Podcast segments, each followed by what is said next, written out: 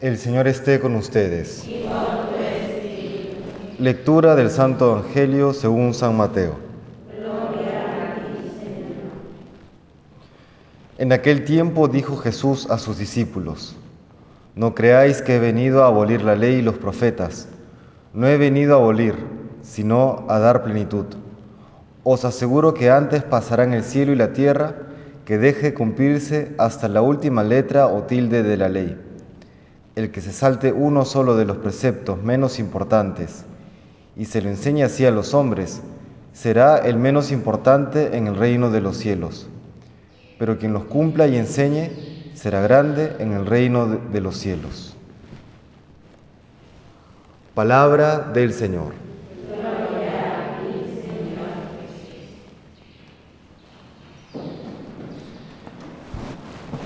Vemos en este pasaje la relación que hay, o una de las relaciones que hay entre el Antiguo Testamento y el Nuevo Testamento, entre la antigua alianza y la nueva alianza. La de una preparación y luego un cumplimiento.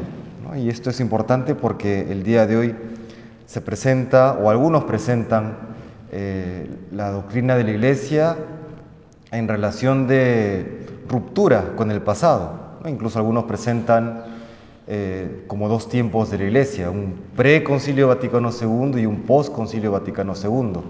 Y aunque la terminología es bastante extendida, en términos doctrinales es errónea. No, hay una doctrina pre-Vaticano y una post-Vaticano. La doctrina es única, hay una continuidad, ¿no? y hay, un, hay una, en todo caso, eh, una continuidad en la actualización de la doctrina ¿no? o de la aplicación de esta doctrina. Eso también aplica a nuestra vida.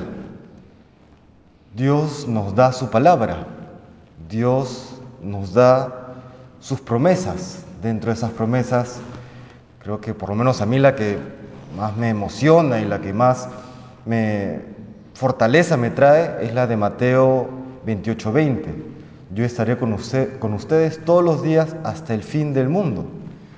A pesar de las circunstancias difíciles, a pesar de las apariencias, a pesar incluso de tus errores y de tus pecados, yo estaré contigo todos los días hasta el fin del mundo.